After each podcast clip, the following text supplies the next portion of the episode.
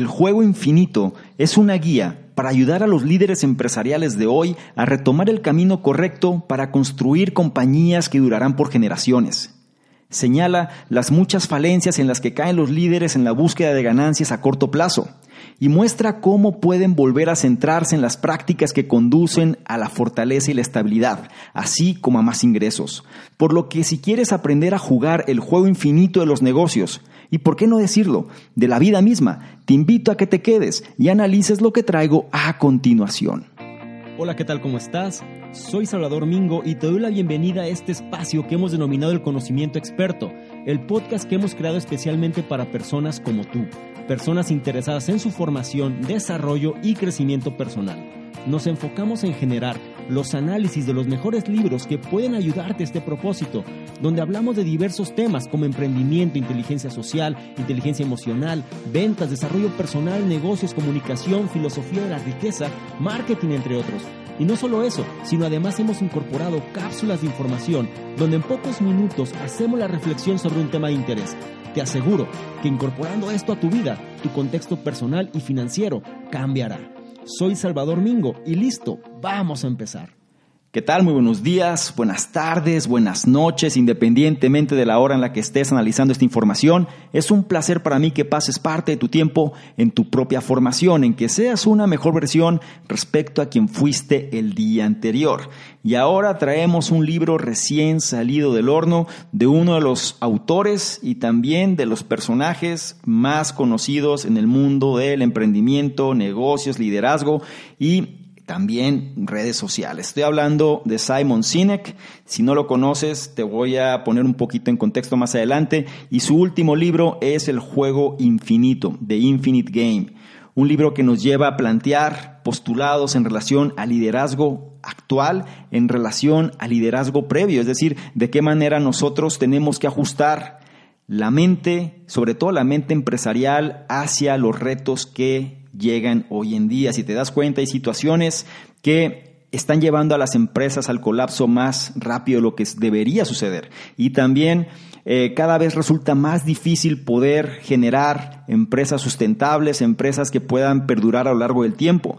El autor aquí nos muestra una esencia, una base que debemos considerar precisamente para poder generar empresas que puedan perdurar por generaciones. La cuestión es la siguiente. Al considerar que también le está yendo un negocio, se presta mucha atención a los precios de las acciones. Viene siendo un esquema común. Suele suceder un desfile interminable de analistas de Wall Street donde aparecen en los medios diciéndole a la gente cuándo comprar y cuándo vender. Pero de lo que se trata realmente es de cuánto dinero puede ganar un accionista. Esto hace poco bien para la salud de las empresas involucradas. La fortaleza de una empresa no se decide únicamente por el precio de las acciones del día. Si un CEO o presidente de compañía se concentra únicamente en el precio de las acciones y hace felices a los accionistas, no está trabajando en el mejor interés de su empresa. Los líderes deben tener sus ojos puestos en el futuro y hacer realidad planes más grandes, desde innovar y fabricar productos que la gente quiera y no solo tratar de vender cosas que creen que pueden vender. Este análisis contiene un plan para que las empresas vuelvan a pensar a largo plazo, ayudándoles a formar equipos sólidos que puedan resistir los altibajos del mercado. En este análisis encontrarás cuáles son las cinco prácticas de una mentalidad infinita. Y ten este concepto en mente, mentalidad infinita, porque se va a estar repitiendo a lo largo del análisis. También vas a encontrar aspectos como las desviaciones de Microsoft de sus principios rectores perjudican a las empresas y cómo un economista ganador del premio Nobel ha dañado el capitalismo. La edición del libro que estamos analizando es la que se generó en octubre de 2019 y su autor, como dije antes, es Simon Sinek. Y si no conoces, déjate pongo un, poco en contexto sobre él en este caso, perdón. Este señor, este conferencista, este emprendedor, este autor, él es un optimista, o sea, declara un optimista de una manera genérica, ¿no? Y viene siendo uno de los autores más vendidos con sus libros eh, muy conocidos ya. El más, el más conocido de ellos puede ser Empieza con el porqué, análisis que encuentras también aquí en el programa.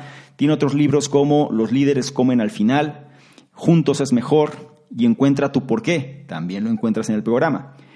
Actualmente él está trabajando para construir un mundo en el que la gran mayoría de nosotros despertemos inspirados, nos sintamos seguros en el trabajo y regresemos a casa satisfechos al final del día. Puedes obtener más información sobre su trabajo en su sitio web, que es simonsinek.com. Y la razón por la cual insisto en este análisis es porque la persona que lo hizo, o más bien la persona que escribió este libro, es alguien que vale la pena seguir y es alguien que también está impactando de manera fuerte la conciencia, no nada más de los emprendedores, sino de las personas en general. Si es la primera vez que escuchas algo de Simon Sinek, te invito sobre todo a la reflexión y también, como me gusta repetirlo, trata de tomar nota del punto o los puntos que mejor reflexionen contigo, que mejor sinergia o que mejor puedan empatizar y sobre todo trata de implementar aquellos que te resulte más práctico hacer con el objetivo final de que seas o te conviertas en una mejor versión. Habiendo dicho lo anterior, comienzo con el primero de los puntos, que dice, el mundo de los negocios no es un juego finito, por lo que los líderes empresariales deben adoptar una mentalidad infinita. Cuando practicas deportes, hay muchas reglas que debes cumplir. Algunas de las reglas más importantes son que todos los que juegan el juego acuerdan cuándo comienza y cuándo se detiene cómo anotar un punto y que el factor decisivo sobre quién gana es quién tiene más puntos al final. Esto es lo que se conoce como un juego finito. Al contrario de lo que mucha gente piensa, los negocios no son un juego finito. No hay horarios de inicio y finalización en los que todos los jugadores estén de acuerdo. Y si bien hay ciertas reglas legales que se les dice a todas las empresas que sigan, lo que los jugadores hagan dentro de esas reglas depende de ellos. El mundo de los negocios es de hecho un juego infinito. No hay un marco de tiempo fijo ni una forma acordada para llevar la cuenta. Como no hay posibilidad de ganar, el objetivo de un juego infinito es permanecer en el juego el mayor tiempo posible. Puede sonar blasfemo, pero las ganancias y los ingresos no son los únicos signos de fortaleza empresarial. De hecho, puede ser realmente perjudicial considerar los ingresos y las ganancias como el único factor decisivo del éxito. Después de todo, las altas ganancias de hoy no significarán nada si no eres lo suficientemente fuerte como para resistir los desafíos del mañana. Es por eso que los líderes empresariales deben pensar en términos de un juego infinito. Deben construir algo que no esté diseñado para ganar, sino que dure para las generaciones venideras.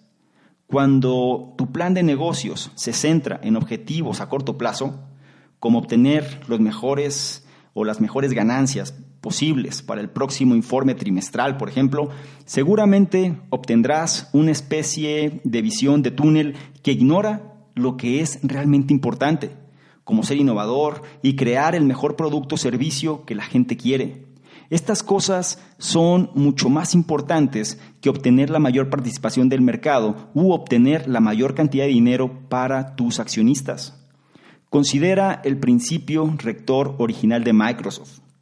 Tal como lo expresó Bill Gates, quería que su compañía empoderara a cada persona y cada organización en el planeta para lograr más. Esto definitivamente cae dentro de la mentalidad infinita.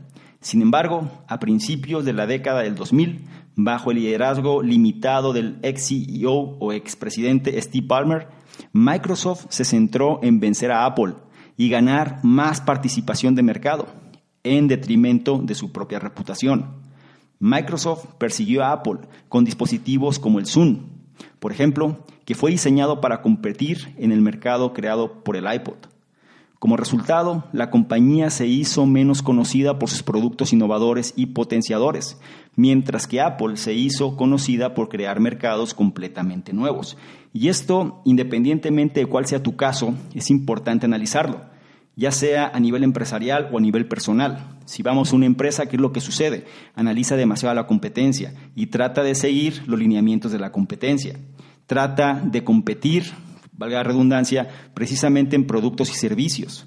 Entonces, si la contraparte es superior a ti, puede ser entrar en océanos rojos. Y lo mismo sucede con las personas. es muy importante saber que muchos de los descalabros que existen es cuando queremos seguir líneas que no son donde se encuentran precisamente nuestras fortalezas. No es la línea o no es el origen del por qué hicimos las cosas y nos convertimos en personas o en empresas reactivas precisamente para seguir esos lineamientos. Entonces considera la enseñanza de este punto que es en el mundo de los negocios no es un juego finito, por lo que los líderes empresariales deben adoptar una mentalidad infinita. Con esto pasamos al punto 2, que habla de la esencia del mensaje del libro. El punto 2 dice, hay cinco claves para jugar al juego infinito. Y la primera es tener una causa justa inspiradora.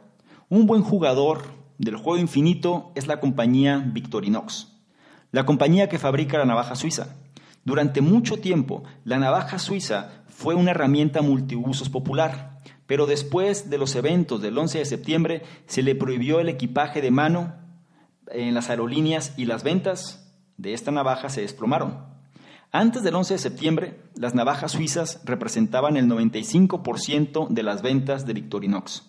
Pero como explicó el presidente de la compañía, Carl Elzerner, cualquier negocio duradero experimentará múltiples altibajos.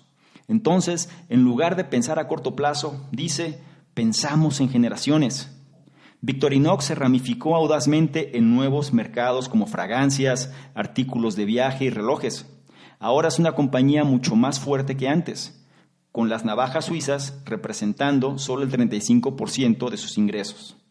Como explica el autor, hay cinco prácticas esenciales que conforman la mentalidad infinita. Y este concepto lo vas a estar escuchando de manera repetida, como te dije antes. Mentalidad infinita es la característica que hace que las empresas puedan perdurar. ¿ok?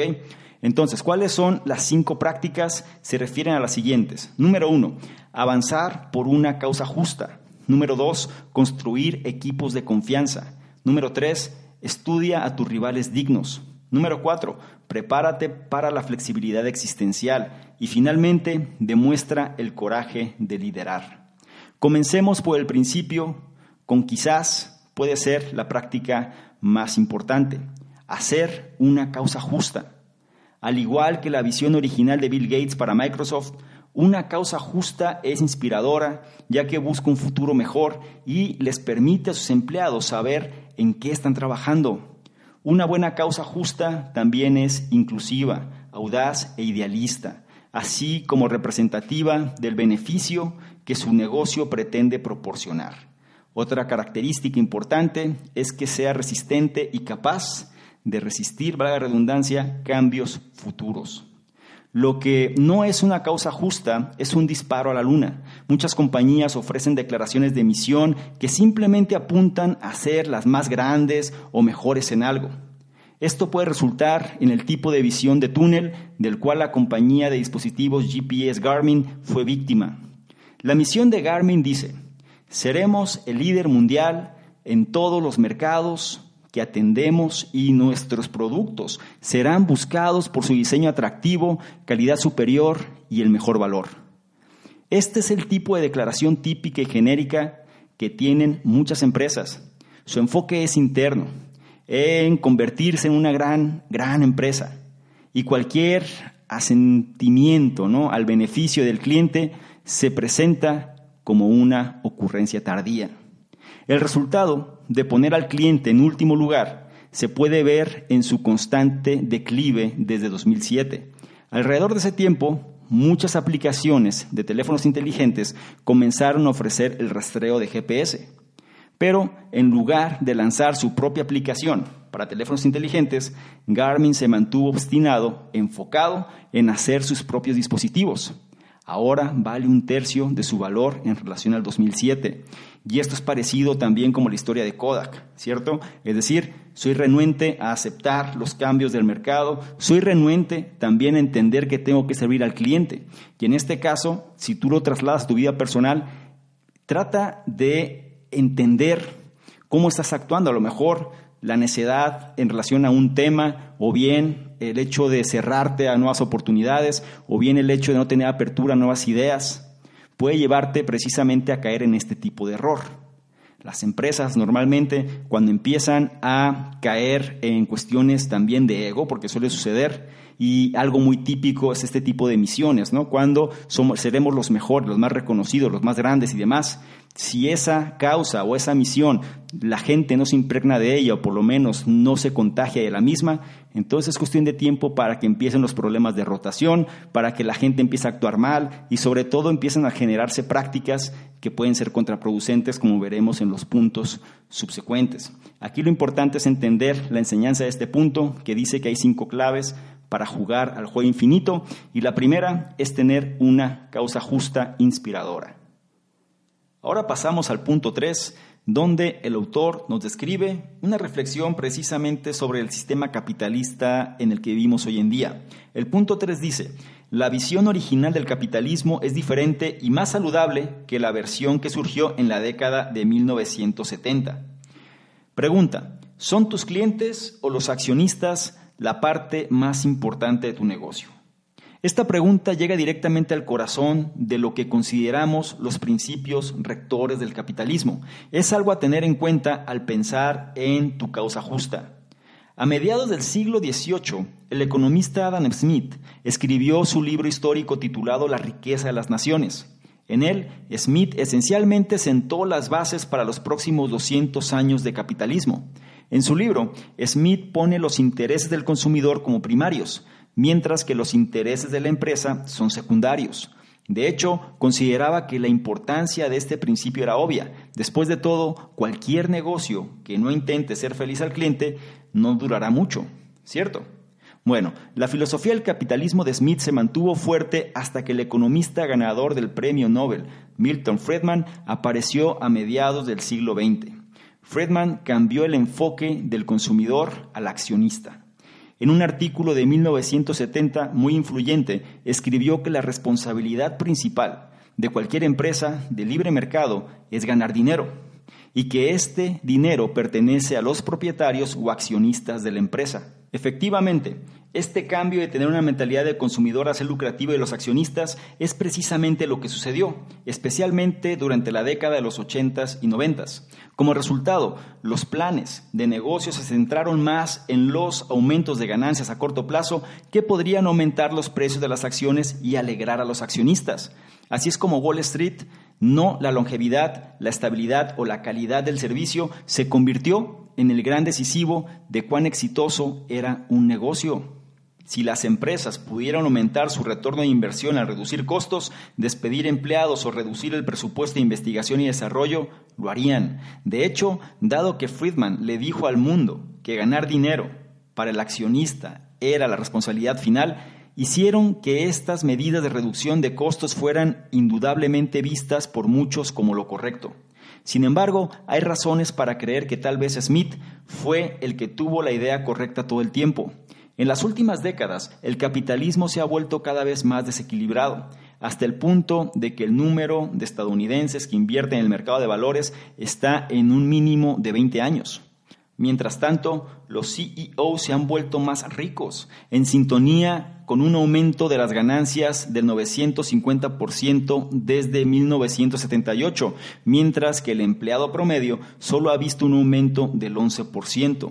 Este tipo de desarrollo no solo es desafortunado, es francamente peligroso. Es el tipo de desequilibrio que conduce a accidentes catastróficos en el mercado. Y esto es importante. Lo que trata de decir el autor aquí es que Muchas veces se premia al presidente o bien los accionistas quieren traer a un presidente para que pueda dirigir la compañía y le suelen pagar el cielo, lo que pida, castillos, lo que sea, ¿no? Es decir, el cielo de las estrellas viene siendo todo lo que la persona pueda generar y muchas veces es por eso que existe un desequilibrio en la parte económica. Es brutal, muchas es la diferencia en relación a lo que puede percibir un rango superior a un rango medio o un rango inferior dentro de una compañía, refiriéndome.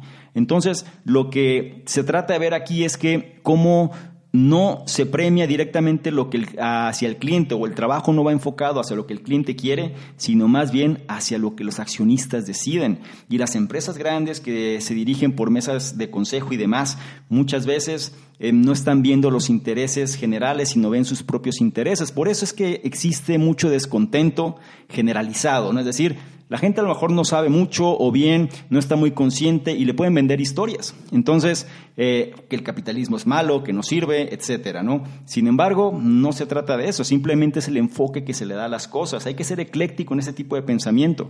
Mucha gente se rige en base, con base, perdón, a su propia experiencia. A lo mejor no fueron tratados dignamente dentro de una empresa y consideran que todas son iguales. Pero no es el caso. Aquí lo que se trata de validar es cómo a raíz de la influencia de una persona, se cambió la perspectiva hacia un enfoque más de lucrar eh, para generar las máximas ganancias posibles, descuidando quizá la calidad en relación a los productos, servicios y también la calidad interna de los trabajadores. Entonces, esto ya queda en o queda mostrado, ¿no? O queda en evidencia, más propiamente dicho, que es importante valorar lo que realmente puede generar un cambio. No olvides aquí la enseñanza de este punto, sobre todo como una reflexión, es que la versión original del capitalismo es diferente y más saludable que la versión que surgió precisamente durante la década de 1970. Ahora toca el turno de hablar de liderazgo. El punto 4 dice, un líder fuerte antepondrá la voluntad de sus empleados a las ganancias. Las ideas centrales en los accionistas de Milton Friedman sobre el capitalismo se han vuelto tan aceptadas que desafiar este concepto puede parecer prácticamente irresponsable. Sin embargo, si juzgas el éxito por la longevidad, que es la forma en que se debe juzgar el éxito en el juego infinito de los negocios, debes centrarte no en las ganancias a corto plazo, sino en la voluntad de las personas que desean apoyar a tu empresa. Uno de los propósitos principales de una causa justa, fuerte, inspiradora y progresista es atraer a las personas a tu visión para el futuro.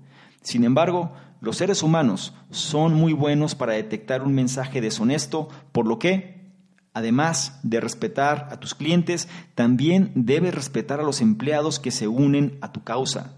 Es vital que se queden también.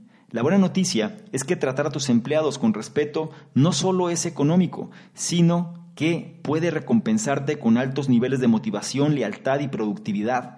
Todo esto puede convertirse rápidamente en ingresos adicionales. Por supuesto, los indicadores como las ganancias, los ingresos y el precio de las acciones se pueden rastrear fácilmente, mientras que la voluntad de las personas requiere observar los niveles de moral de los empleados, cuán inspirados están y cuán comprometidos están con la causa. Todos estos niveles dependen de la fortaleza de la causa justa de la empresa y de la calidad del liderazgo. Consideremos dos compañías diferentes, Apple y The Container Store. En un momento, el liderazgo de Apple decidió dar el audaz movimiento de tratar a los empleados de sus puntos de venta al igual que a sus empleados corporativos. Esto significaba darles el mismo paquete de atención médica y beneficios de jubilación. El resultado fue que Apple vio que los niveles de retención de los empleados aumentaron alrededor del 90%, mientras que el promedio de la industria minorista es de alrededor del 20 al 30%. Debido a esto, la compañía podría gastar menos en reclutamiento y capacitación y disfrutar del beneficio adicional de tener empleados leales y altamente motivados que brinden un mejor servicio. ¿Y qué hay entonces de The Container Store, que vende productos de organización y almacenamiento?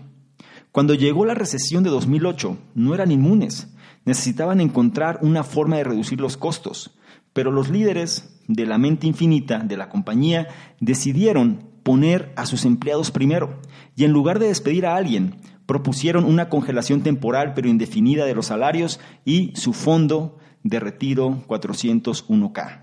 El liderazgo estaba preocupado por cuál sería la respuesta.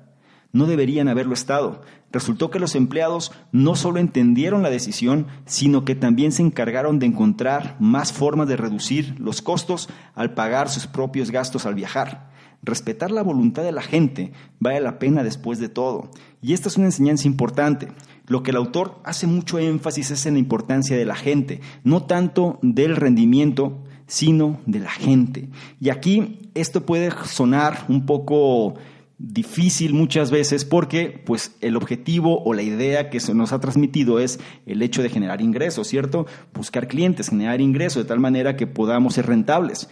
Pero aquí el autor hace un énfasis sobre la gente y menciona que si nosotros nos preocupamos por la gente, entonces la gente se va a preocupar por nosotros. Y tiene bastante lógica. Cuando una empresa realmente trata bien a su gente y se preocupa por su gente, la gente también genera fidelidad hacia la empresa. Y cualquier persona, dueño de alguna compañía que trabaje bajo este lineamiento, lo podrá demostrar. ¿Por qué? Porque son parte de la minoría. Realmente las compañías con la filosofía orientada hacia la gente son muy pocas. La gran mayoría es simplemente a generar mayores rendimientos. ¿Y qué es lo que sucede? La tasa de rotación o la tasa de que la gente quiere cambiarse se eleva. Simplemente ¿por qué? Porque se mueven otras empresas que pagan más. No hay mayor cambio o no hay otras variables que puedan determinar que una persona se quiera quedar. Entonces, si nosotros comprendemos esto y empezamos a trabajar para elevar los niveles de motivación, lealtad y productividad de la gente, podremos también asegurarnos que la empresa tenga un mejor funcionamiento y sobre todo podamos perdurar a lo largo del tiempo. No te olvides la enseñanza de este punto. Un líder fuerte antepondrá la voluntad de sus empleados a las ganancias. Ahora toca el turno de hablar de la confianza y el autor explica en este punto algo bastante interesante. El punto 5 dice, crear una cultura de confianza conducirá a mejores prácticas comerciales y una conducta más ética. Cuando el todopoderoso dólar se convierte en el foco principal de una empresa, no solo conduce a una causa justa poco inspiradora, sino que también genera desconfianza e incluso prácticas comerciales poco éticas.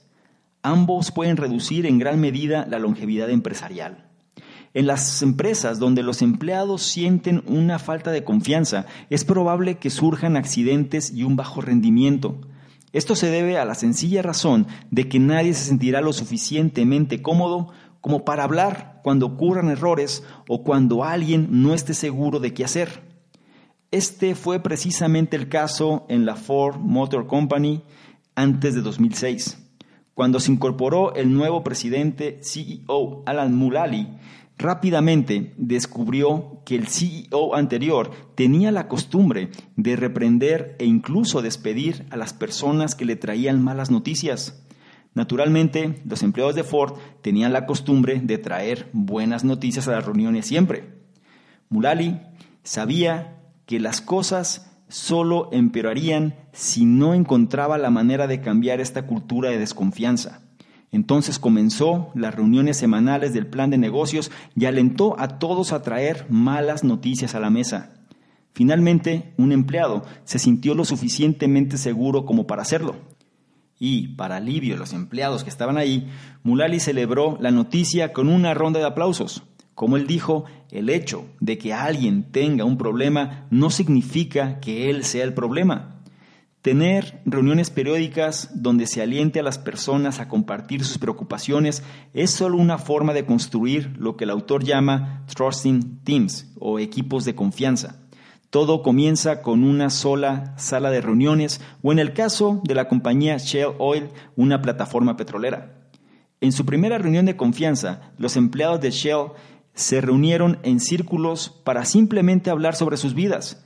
Si bien las plataformas petroleras generalmente se consideran lugares masculinos donde las emociones delicadas se dejan de lado, las reuniones fueron un gran éxito en la formación de vínculos y el establecimiento de la confianza. Cuando se extendieron por toda la compañía, la tasa general de accidentes se redujo en un 84%. En definitiva, una cultura de confianza requiere que los valores y el comportamiento de la empresa estén alineados ante todo con las personas y no solamente con fines de lucro. De lo contrario, una cultura de comportamiento poco ético puede hacerse cargo rápidamente. Tal fue el caso en la compañía bancaria Wells Fargo. Entre 2011 y 2016, los empleados de toda la organización crearon más de 3 millones de cuentas bancarias falsas. Una investigación mostró que el CEO, John Stumpf, sabía de esta práctica ya en 2002 y había ayudado a crear una cultura de ventas tan poco confiable y de alta presión que los empleados sintieron que corrían el riesgo de ser despedidos si no recurrían a una actitud de prácticas tan poco éticas. Y aquí la parte importante es eso, cuántas veces mm, es tanto el miedo que existe en una empresa que las personas prefieren no decir nada, las personas prefieren pasar totalmente desapercibidos, no levantar la mano y sobre todo tratar de cuidar ese trabajo a pesar de hacer cosas que podían resultar no veraces o en este caso poco éticas, simplemente para poder pasar desapercibidos y seguir manteniendo el lugar. Esto sucede mucho en las empresas donde hay figuras de autoridad que precisamente tiene ese rol, como si fuese un capataz ¿sí? donde simplemente está analizando que cada quien haga lo que tiene que hacer, pero de una manera que no permita la flexibilidad. Las empresas, como dice Simon Sinek, que están generando el cambio, son aquellas que permiten la flexibilidad, son aquellas que es como ver a una empresa con la parte humana, es decir, un humano no siempre, está, eh, no siempre es perfecto, perdón, siempre tiene problemas, siempre tiene dificultades, hay días buenos, hay días malos, hay aspectos que funcionan, aspectos que no, habrá días que quieres hacer las cosas, habrá, habrá días que no, habrá días que funcionen las cosas y otros días no, y lo mismo sucede en las compañías, el hecho de poder externar cuando las cosas no funcionan de una manera libre, de una manera sin preocupación y sobre todo sabiendo que es para mejorar, cambia las reglas del juego, pero bajo el enfoque de un capitalismo sumamente rígido, donde lo único que importa es el hecho de generar dinero para que los accionistas estén contentos, obviamente eso rompe con este esquema. Entonces es por eso que tenemos que tener conciencia sobre la parte humana en relación a una compañía, porque al final una empresa es un grupo de personas que están trabajando y conviviendo constantemente hacia un objetivo común. ¿Cierto? Por eso es importante tener este entendimiento y sobre todo marcar los pasos o marcar las pautas que hay que hacer para poder generar esta apertura y flexibilidad. No olvides la enseñanza de este punto, crear una cultura de confianza conducirá a mejores prácticas comerciales y una conducta más ética.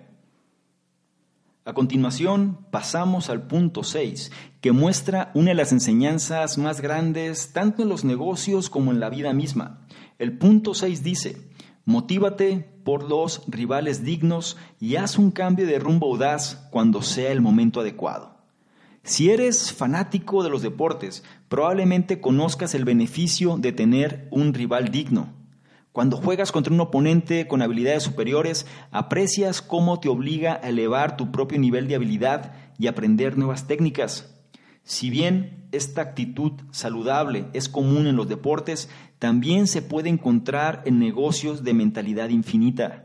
En 2006, cuando Alan Mulally asumió el cargo de CEO de Ford Motor Company, habían pasado los últimos 15 años perdiendo una participación de mercado del 25%.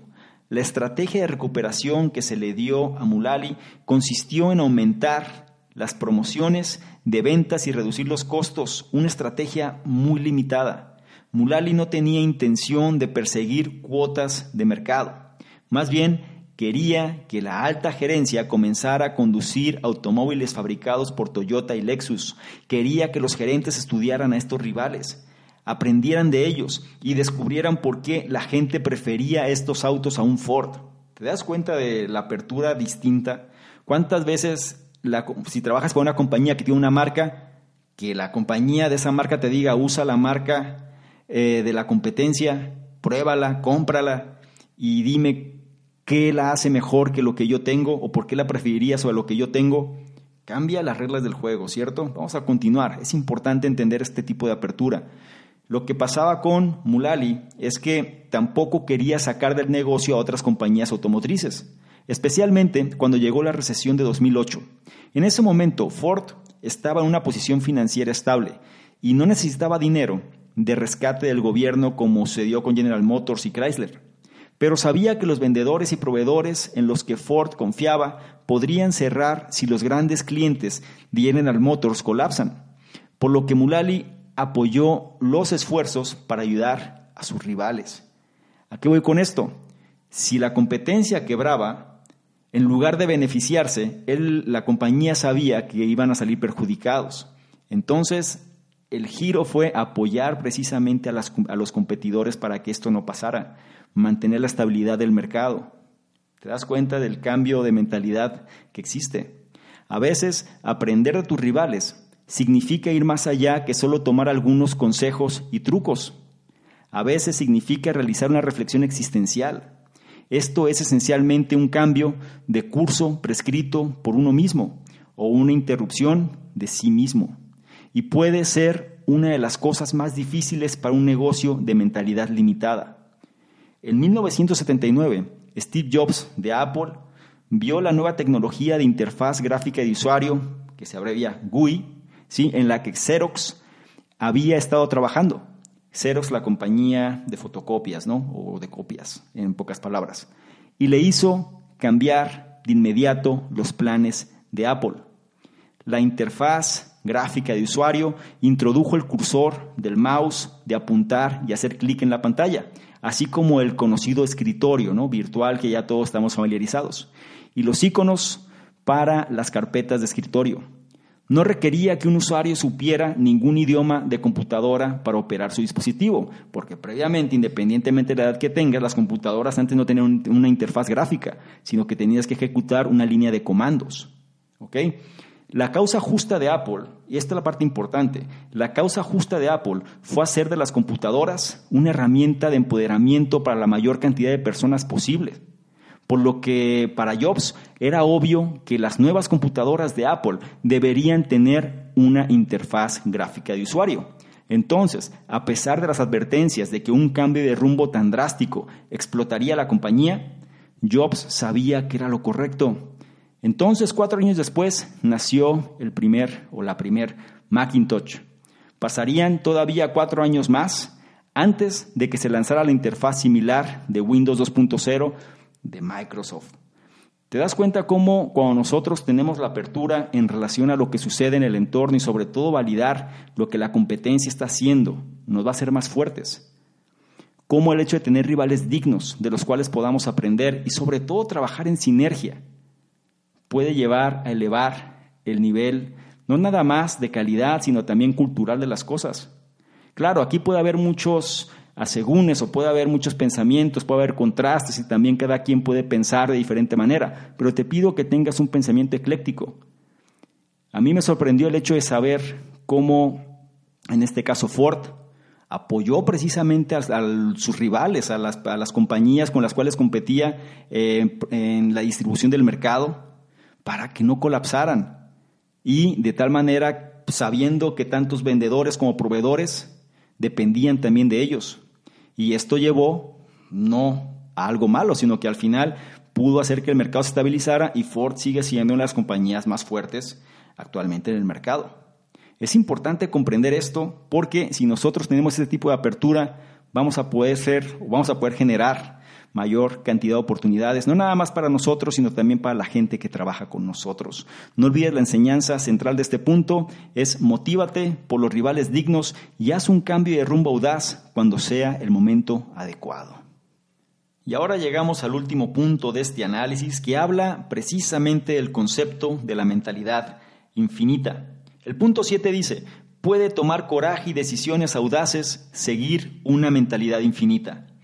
Como puedes deducir, una causa justa fuerte debe promover un propósito que sea más grande que cualquier persona y que sea más que el dinero.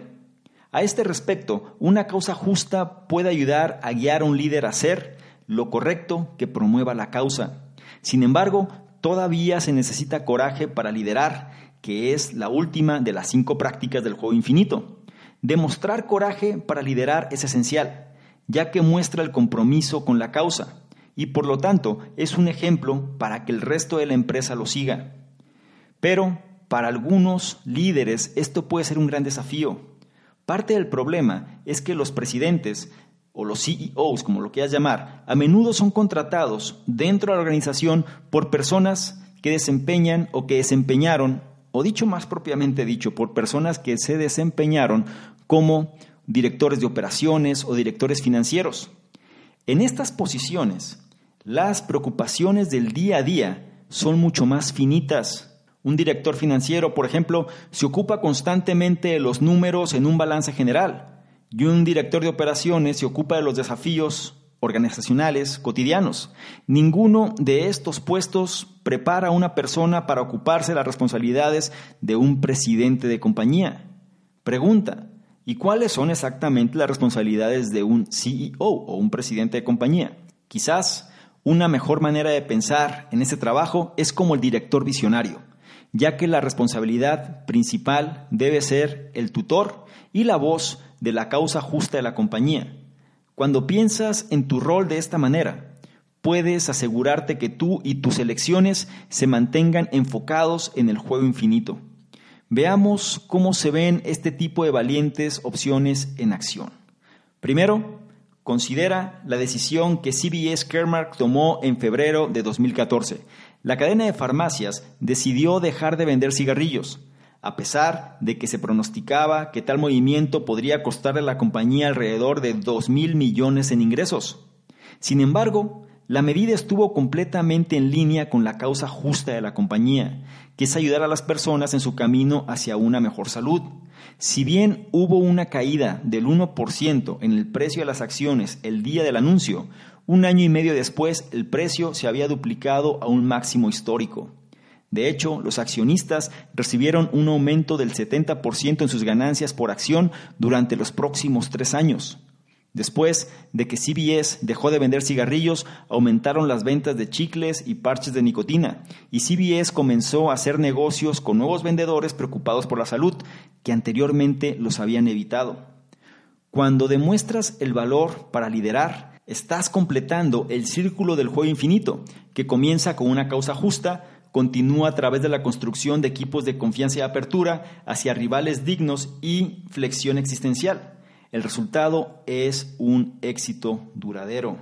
Aquí la parte más importante es, o dentro de las cosas que ahí me lleva a reflexionar, primero es las posiciones. Como muchas veces, independientemente del cargo, se asignan posiciones quizá no aptas en relación a las responsabilidades que habría que hacer. Esto es un error muy común. Gente que tiene mucha experiencia en un campo se le contrata precisamente para que haga su labor en otro campo que tiene o que requiere otro tipo de responsabilidades, pero lo sigue haciendo de la manera en la que lo hacía en el campo previo. Espero haberme dado a entender, pero aquí lo importante es, entender o captar cómo es que nosotros tenemos que asignar a las personas en función de las responsabilidades que deben de ejecutar. Y no nada más porque tenga resultados en un lugar significa que va a ser lo mismo en otro lugar. Peter Drucker lo mencionaba bastante bien. ¿no? Hay personas que suelen desempeñarse muy bien como gente que escucha, o hay personas que se desempeñan muy bien como gente que habla, o hay personas que se desempeñan muy bien como gente que escribe.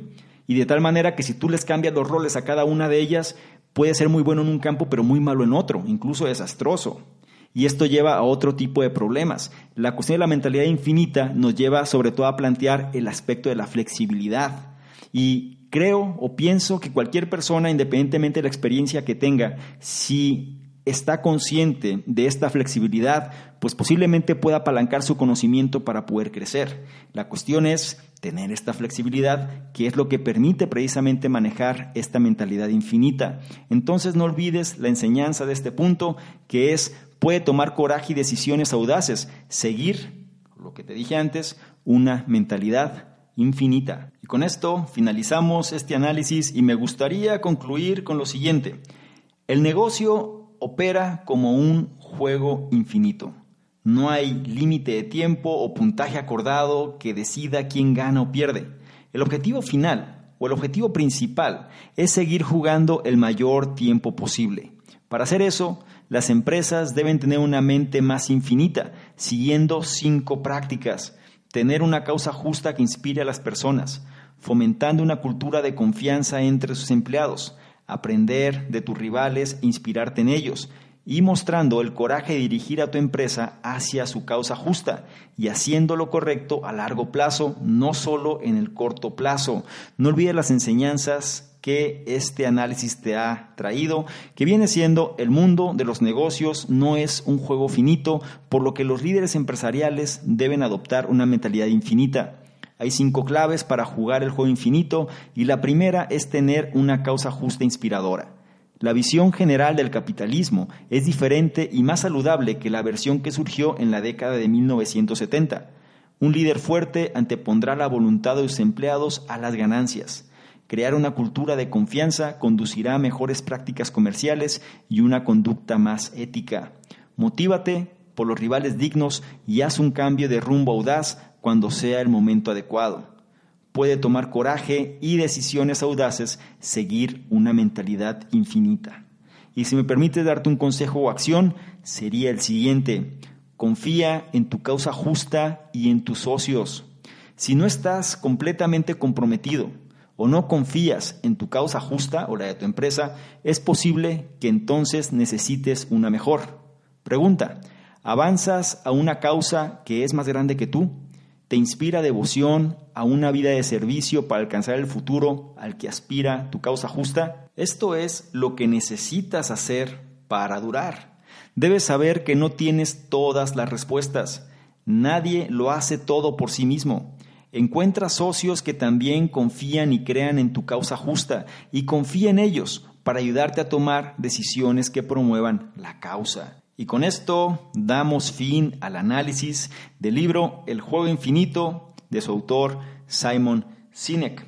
Hazme saber qué opinas sobre este concepto de la mentalidad infinita si lo tienes, si no lo tienes, si lo quieres incorporar, qué sucede en tu empresa, si es que tienes una o bien si trabajas para una, se aplican estos principios. Analiza precisamente todo este conocimiento porque Simon Sinek lo define sobre la misma causa, es decir, sobre los mismos resultados. Después de estudiar, analizar, investigar y comprobar lo que funciona es que genera este tipo de postulados. Y es importante que cada uno de nosotros esté consciente de lo que se requiere si es que queremos generar algo que pueda perdurar por generaciones. No olvides todas las enseñanzas que revisamos aquí y sobre todo hazme saber cuál es tu opinión. Y si consideras que esto es de valor, apóyanos sobre todo con tu me gusta, tu estrella, tu like, independientemente de donde estés analizando esta información compartiendo y comentando. Esto nos hace poder llegar a una mayor cantidad de personas que pueden beneficiarse también de este mensaje y sobre todo tú puedes contribuir a que eso suceda. No olvides que en la descripción también vas a encontrar enlaces que te llevan a nuestros diversos programas para que no te pierdas ninguno de ellos, formes parte también del grupo oficial y sobre todo si quieres seguir expandiendo el conocimiento y quieres seguir trabajando en ser una mejor versión, entonces revisa precisamente la información que te dejo en la descripción. Por mi parte es todo, te recuerdo mi nombre, soy Salvador Mingo, fundador del programa Conocimiento Experto y yo te espero en un siguiente análisis. Chao. ¿Quieres ganarte alguno de los bonos del programa Conocimiento Experto? Bonos tales como análisis escritos, videos, capacitaciones masterclass, incluso estrategias de apalancamiento de capital, negocios por internet, sistemas de afiliados, branding personal, en fin, todo lo que necesitas tanto para hacer crecer tu negocio o emprendimiento, así como tu desarrollo personal. Si es así, esto es lo que requiero que hagas. Número uno, regístrate al podcast, ya sea que estés en iTunes, iBox o cualquier otro. Y número dos, deja un comentario que nos ayude a mejorar y aporte valor a la comunidad. Si es así, nosotros de manera aleatoria vamos a escoger cuál de ellos es merecedor de los bonos. Entre más participes, es un hecho que más vas a recibir. Si quieres saber más sobre todo lo que hacemos, dirígete a la página de salvadormingo.com, donde encontrarás, además de los análisis, el blog, los programas que realizamos e incluso distintos proyectos que estamos ejecutando. Todo esto para apoyarte tanto en tu formación personal, así como en el desarrollo de tu emprendimiento o negocio.